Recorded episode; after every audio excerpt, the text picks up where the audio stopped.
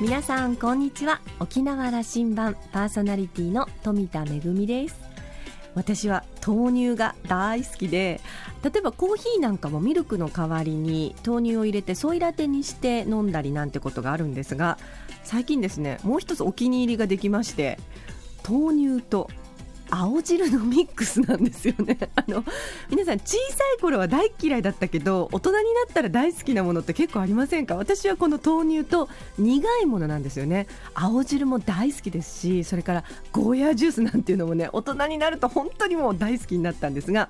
この豆乳と青汁もそれぞれこう単体だとちょっと飲みにくいってことがあるかもしれないんですけどなぜかですね合わせると美味しいんですよね。あの抹茶ミルクを多分イメージしていただけるとあのちょっとテイスト的には近いものがあるかななんて思いますけれどもね。あのやっぱりねいろんなこう栄養のあるものを取らないとね あのいろいろあの仕事が忙しくなってくる大人の皆さんはねこれからの季節乗り切れないかと思いますのでたっぷりあのビタミンも取りながら栄養のあるものも取りながらタンパク質も取りながらでもカロリーは気にしつつ元気に過ごしたいと思います。さあ今日も皆さん美味しいものでも飲みながらゆっくりお付き合いください。沖縄羅針盤5時までお届けいたします。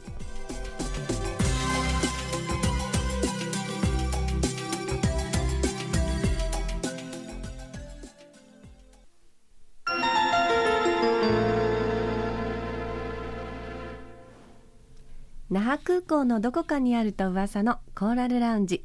今週は金城ファクトリー代表でグラフィックデザイナーの金城智弘さんと私富田とのおしゃべりです。金城さんは1972年生まれ那覇市のご出身です。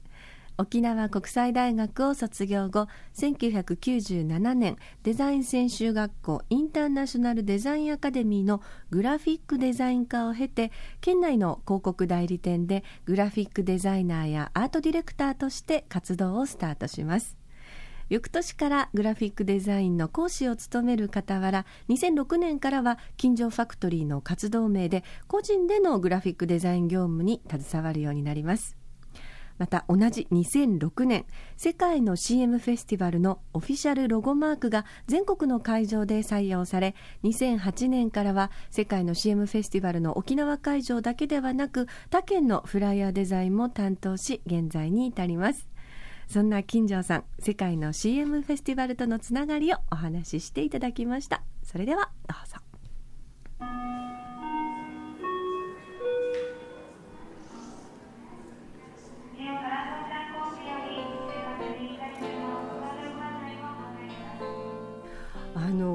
ろんなお仕事をされてらっしゃいますが、はい、まあ、今回のこの CM フェスティバルは半分お仕事半分、ね、半分 なんて言うんでしょう。もう、まあ、基本的に仕事と思ってない部分もあるんですけどね。ねあの、うん、本当に最初はお客さんで始めたということなんですがそもそもこの金城さんがこの世界の CM フェスティバルに関わるようになったいきさつから教えてください、はい、えーと、まず沖縄で最初に開催されたのが、うん、えーと、2000年だったと思うんですが、はい、その時は観客で見に行ってであまりの面白さに、うん、これはちょっとあの見るだけではもったいないと思って、うん、もう翌年には無理を言ってボランティアスタッフという形でイベント運営に携わるような形になって。はい。でそこから運営携わってるうちにそのプロデューサーのジャン・クリスチャン・ブーベさんと仲良くなって、でこのイベント面白いけどなんかそれを象徴するようなロゴマークないんじゃないって話を、こう打ち上げの席で飲みながらお話をしていたら、まあ、自分デザイナーだからただで作ってもいいですよと酒の勢いで言ったんですね。そうするとやはりねあのフランス人の方は、はい。真に受けて。じゃあ作ってじゃあ作ってっていうことで。でもまあそれもきっかけだったんでうん、でそれで作ってマークを作ったらすごく気に入っていただいて、うん、でその翌年からはその全国もう本当に15か所以上でこのイベントやってるんですけども、はい、その全国キャラバンのその地方地方のあの広報物あのチラシとかポスターの、はい、え。ー、デザインの方を任せてもらうようになって。これも全国ですから、まあ、南は沖縄九州はじめ本島、はい、もう本当に一番北は北海道。北海道までありますよね、やってます。その北のの会場のものを沖縄でコツコツ、沖縄で旭川の地図を作るというよくわからないことをやってるんですけどね。へえ、うんあのそもそもこの世界の CM フェスティバルっていうのはどんなふうに始まったイベントなんですか？もともと発祥はフランスなんですね、まあ、このプロデューサーのブービエさんもまあフランス人ということもあって、はい、でフランスではもともとなんて言うんでしょう。その普段は何気なく見ているテレビコマーシャルをみんなで一緒に集まって、ワイワイ楽しみながら見てみようよということで本国フランスではオールナイトで。一晩中みんなでワイワイ騒ぎながら飲みながら食べながらずっと CM 見てるんで夜通し。夜通し。もう飲みながらもちろん、ワインとかシャンパンとか、はい、でまあそのブーベさん以外にいわゆるフランスに CM オタクの方がいてジャンマリー・ブルシコっていう人がいるんですけど、その方が集めた CM を一挙にみんなで見ようということで始まったのがフランスのもので。このブルシコさんっていうのはどうして集めてらっしゃったんですか、ね、やっぱりまあああいうマニアの方にどうしてですかって聞かれても、うん、おそらく 好きだから好きだからしかね、はい、っていうことかもしれないですね。でもこのブルシコさんはそのあまりにこういろいろ集めすぎて、こう CM ライブラリーみたいなのを自分で持ってらっしゃったんですよね、はい、でそれでまあ同じフランス人ということで、まあ、ブーベさんと絡むことがあったんでしょうね、でブーベさんはまあフランスを出て、えー、日本福岡の方に渡って、今福岡に住んでるんですけども、でその絡みでじゃあこの面白い自分の国のイベントを日本でやってみたらどうだろうか、ということで、そのブルシコさんからフィルムを貸していただいて福岡で地元福岡で最初にやったのが、このイベントの始まりですね。1999年。に日本で初めて福岡を皮切りに始まって、でそれがどんどんどんどん話題になって、で中央から呼ばれて東京とかで開催が各、はい、決まったりで東京で決まると今度は大阪が決まったりということで、うん、主要都市であとは、まあ、あの地方都市でのキャラバンがどんどん年々増えていって、はい、で昨年で14年目を迎えているんですけども毎年もこれで年々増えてて今15か所以上ですかねぐらいの場所で全国キャラバンをでもこれまたどうして沖縄に？ねブーベさんが 青森好きだからっていう そんな理由理由かなと自分は勝手に解釈してるんですけど、うん。まあ、地元福岡でも焼酎が好きということで、はい、うん、なんか蒸留酒大好きですなんか言ってたんで あじゃあもしかしたら泡盛が飲みたくて沖縄に来てるのかなって思いながら。でもやっぱり、ね。うん、あのまあ、来たら来たで、はい、やっぱりバカンスということで、うん、あのまあ、何月に来てもバカンスって言ってるんですけど あの海に行ったりとか、ええ、うん、いろいろ楽しみながら。はい、やってるみたいですね。どうでしょう、まあ、あのいろんなところで反応がもちろん本国フランスと日本の反応ってきっと違うと思うんですけど、うん、どうでしょう？ブービエさん曰くその沖縄の観客の反応とかってちょっと違うのかしら、あ沖縄はすごくなんて言うんだろうあのー、みんなお利口さん。お利口さん？お利口さんすごくいい。はめ外しすぎず、うん、だからといって静かすぎずっていう感じで非常にいいお客さんだお利口さん。お利口さんいいお客さんですねでもなんかこの CM フェスティバル独特の楽しみ方があるんです。あれなんていうんですか？パチパチといってまあ、プラスチックの、まあ、手のひらの形をした、はい、まあ、振るとパチパチパチパチと高い音が鳴るまあ、そういうおもちゃがあって、はい、それをみんなに持ってもらって、はい、で映像を見て面白かったらパチパチパチパチ。パチ、うん、でつまらなくてもパチパチパチパチっていう形で。だから必ず CM が終わったらパチパチパチパチって音が鳴ってまた次の別の CM が流れるというような。うね、よく、ね、ブラボーとかって声が聞こえてきたり、うん、あのブーイングが聞こえてきたりの代わりに、代わりにこのパチパチ。でやっぱり日本人は、はい、あの拍手してくださいと言っても、うん毎回拍手はできないらしいんですやっぱり。だんだん時間が経ってくると、うん、拍手の音が小さくなったり、うん、でもこういうアイテムを持たせれば、うん、もうみんな面白がってパチパチが続くからイベントとしてもずっと盛り上がってるそうですよね。参加型ってやっぱり楽しいですよね、こういうのね。あのまあ日本のコマーシャルとこう世界のコマーシャルってきっとなんか作り方が違うんだろうなと思うんですけど、金城さんどうですか、ね、最初は観客で見てて。そうなんですよね、うん、まあ、実際に自分も広告っていう仕事もしている部分もあるんですけど、うん、やはりどうしても日本の CM の場合は基本的に15秒という短い時間の中で、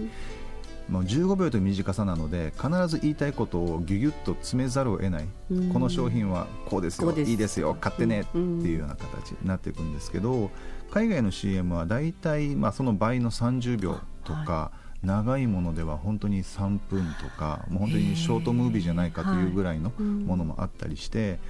で日本は短いのでどうしても15秒でパッと終わらせるんですけども尺が長いと最初は何のコマーシャルかわからないっていうのが多いんですよ海外のコマーシャルは。なるほど。よくなんか面白 CM みたいな時に、一体これはな何を宣伝してるんだっていう、全く。ただまあお話自体が面白いので、このコマーシャルに引き込まれてしまうというところありますよね。そうなんですよ、でドラマ仕立てのようなもの、まあ、映画のワンシーンのようなというのもたくさんあるので、ついつい引き込まれて見ていって、よくわからないけど最後まで見たらああなるほどこの商品のコマーシャルだったんだというようなあの素敵なオチがつくようなものが多いですね、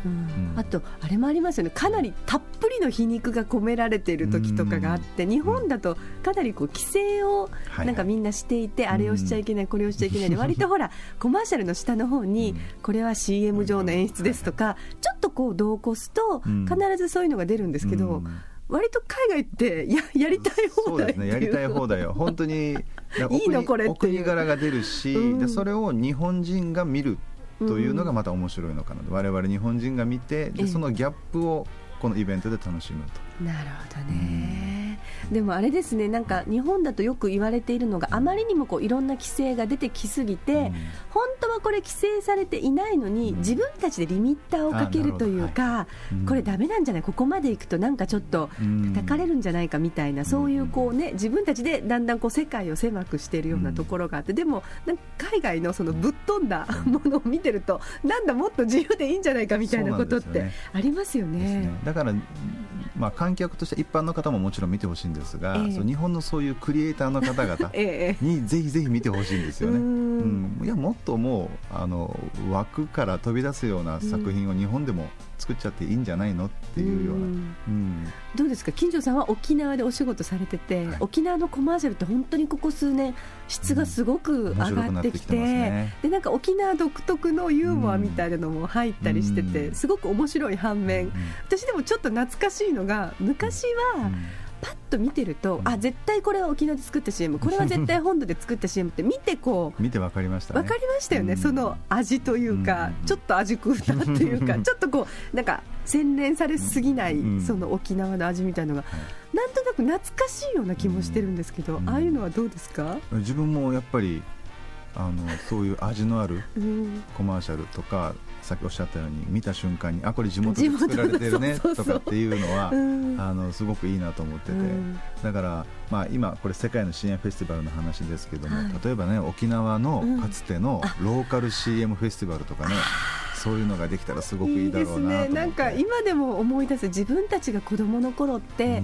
うん、なんかその沖縄だけの、なんか商品とか沖縄だけのコマーシャルがあって、うんなんかこうその中からこうみんな真似してたりするようなことってなかいくつかあったなっていうふうに思うんですよね。うん。ねまあ、コマーシャルソング、とか歌ったりとかね。ねあなんかそういうのもできるとなんかいいなと思いますけども、さあ今年は、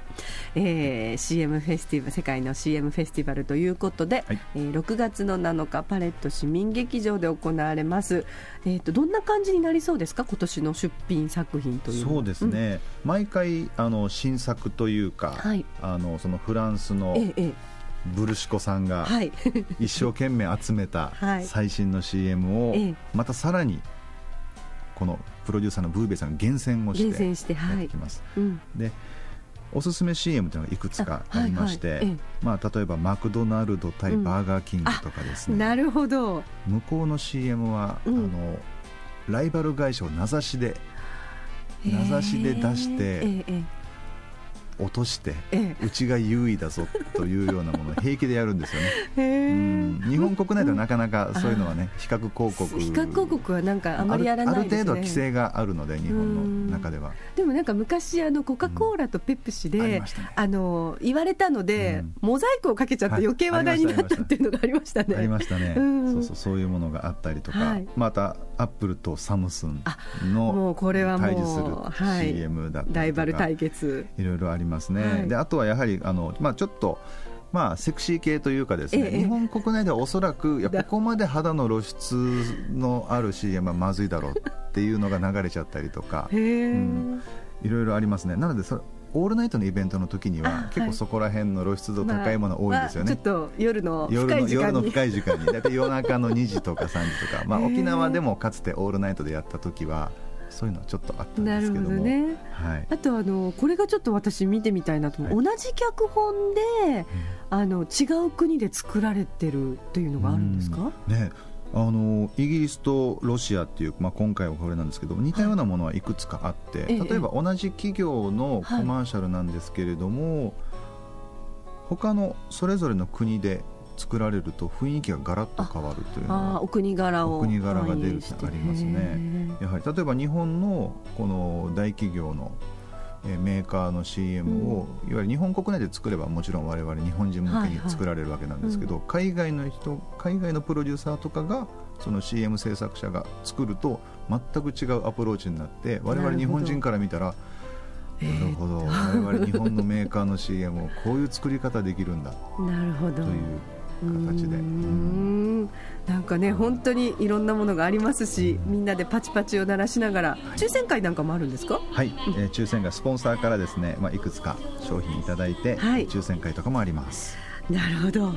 今年も楽しくなりそうです、はい、えー、まあ、ジャパンツアーの中で今年は in 沖縄沖縄での開催もありますのでぜひお越しいただきたいと思います、金城さんあの、ね、一緒にパチパチを鳴らしながら、はい、はい、みんなで盛り上がりましょう、はい、楽しみましょう。はい今日はどうもありがとうございました、ありがとうございました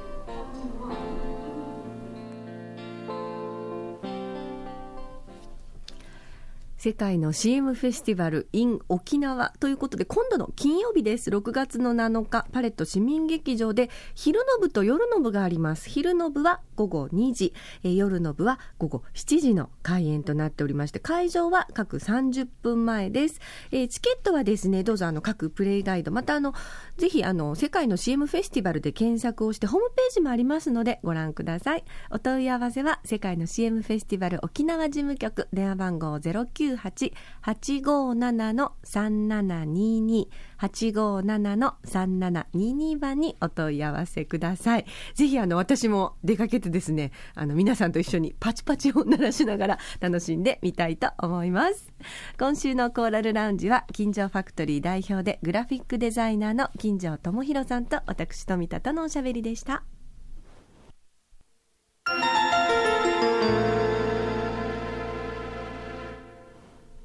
めぐみのあしゃぎだよりのコーナーです先日沖縄在住の外国人の空手マンの皆さんとちょっとお話をする機会がありました。ではあの皆さん身近に空手のその愛好家の方いらっしゃるとあのご存知だと思うんですけども意外と空手マンって普段は穏やかですごく優しい方が多いんですよね。こうなんか普段からうえうえとかってこうなんかこう構えてる感じではなく、こう一見本当に空手やってらっしゃるのかなって思うほど、こうなんか柔らかな感じの方がいらっしゃって、いざこうね、あの、空手について語り始めるともう熱いという感じの方が多いんですけれども、あの、まちょっとね、あの、パーティーでお酒が入っていたこともあって、5時間ですよ、5時間。あの、熱血空手投稿ですね。私は全く空手はやったことないんですけれども、その、その外国人の皆さんのですね、もういかにこう、沖縄の空手が素晴らしいかというお話を聞いてですね、あの、私、新鮮な感動を覚えたんですが、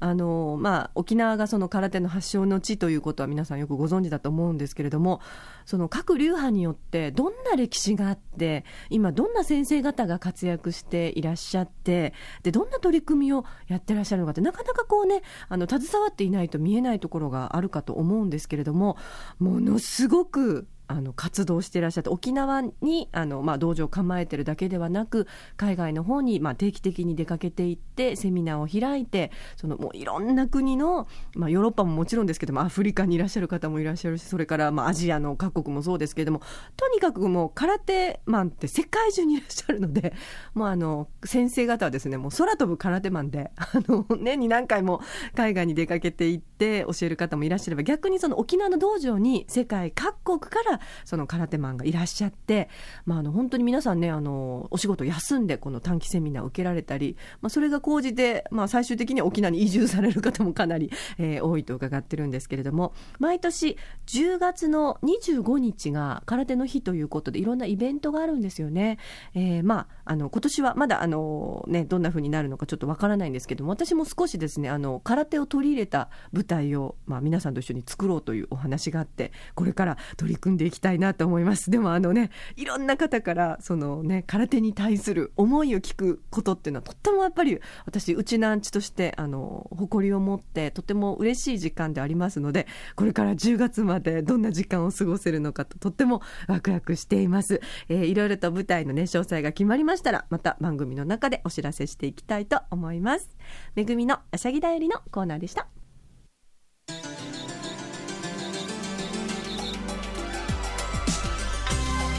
沖縄羅針盤では皆さんからのメッセージや曲のリクエストそしてコーラルラウンジでこの方のお話を聞いてみたいというゲストのリクエストもお待ちしております。宛先は864アットマーク r 沖縄 .co.jp 864アットマーク r 沖縄 .co.jp です。懸命に沖縄羅針盤と書いて送ってきてください。お待ちしております。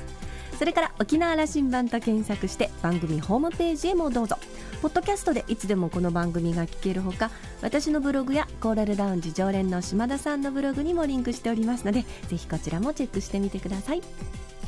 沖縄羅針盤今週はそろそろお別れのお時間です。パーソナリティは富田恵でした。それではまた来週。